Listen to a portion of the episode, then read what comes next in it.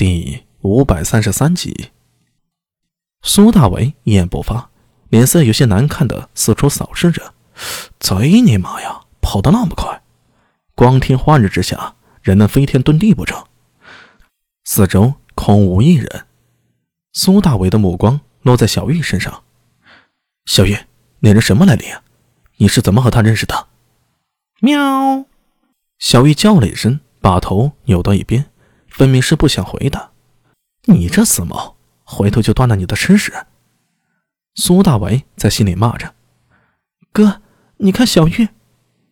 聂苏跑上去将小玉抱了起来。黑猫在他怀里挣扎了一下，便懒洋洋的舔起了爪子。苏大为赶上去，一手将他的前爪抓住，几根尖刺立刻从黑猫肉乎乎的前爪中伸了出来。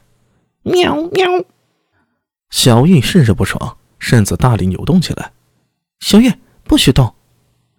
聂苏用力抱紧他，喊了一声。小玉仰起头，一脸不情愿，不过终究没再乱动了。苏大伟眼睛眯了起来，从这黑猫的脚爪上看到几缕黑色的丝线，还有一点点血渍。看来刚刚小玉占到了便宜。鼻子嗅了嗅，苏大伟的脸色一下变得铁青。这个气味。半妖之血，所谓半妖，既不是人，也不是鬼，而是有人接触到了鬼，或者因为血，或者因为诡异的妖气，有人向诡异转化。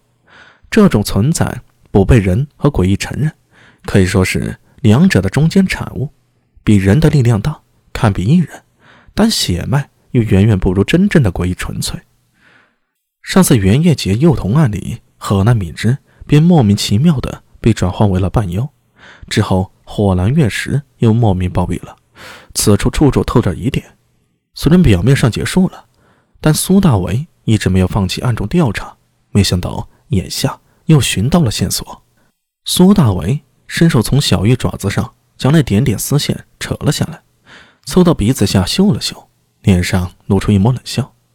既然漏了踪迹，便没那么容易再被你逃掉了。可惜黑三郎反应慢了，又或者说这货太懒。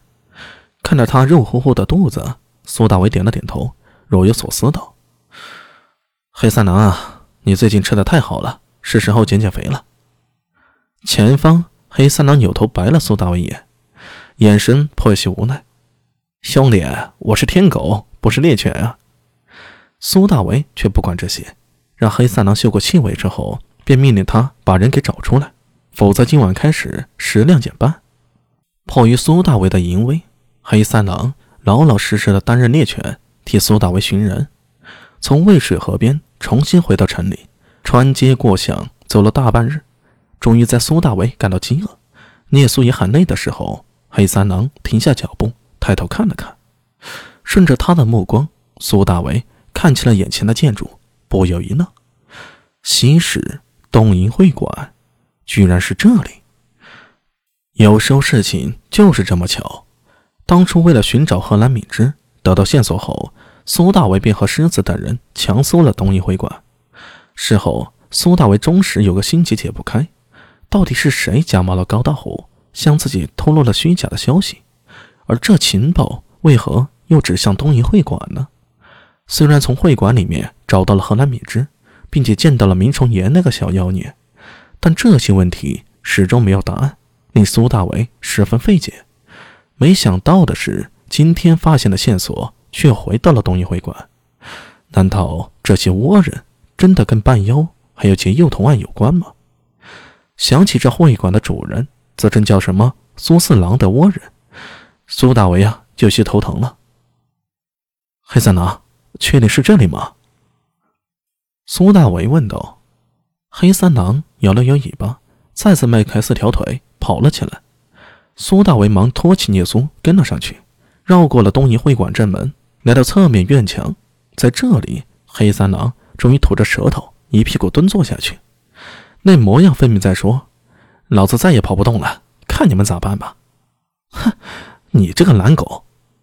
苏大为翻了记白眼，目光向前，顺着那墙看了过去。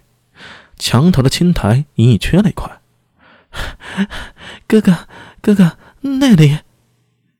聂苏拍着胸脯喘了口气，指着墙头说道：“好像有人翻进去了，痕迹是新的。”“是啊，痕迹是新的。”苏大为摸着下巴，像是自言自语：“这么个明显的痕迹，你说是那人无意间留下来的，还是有人故意要和东瀛会馆扯上关系呢？”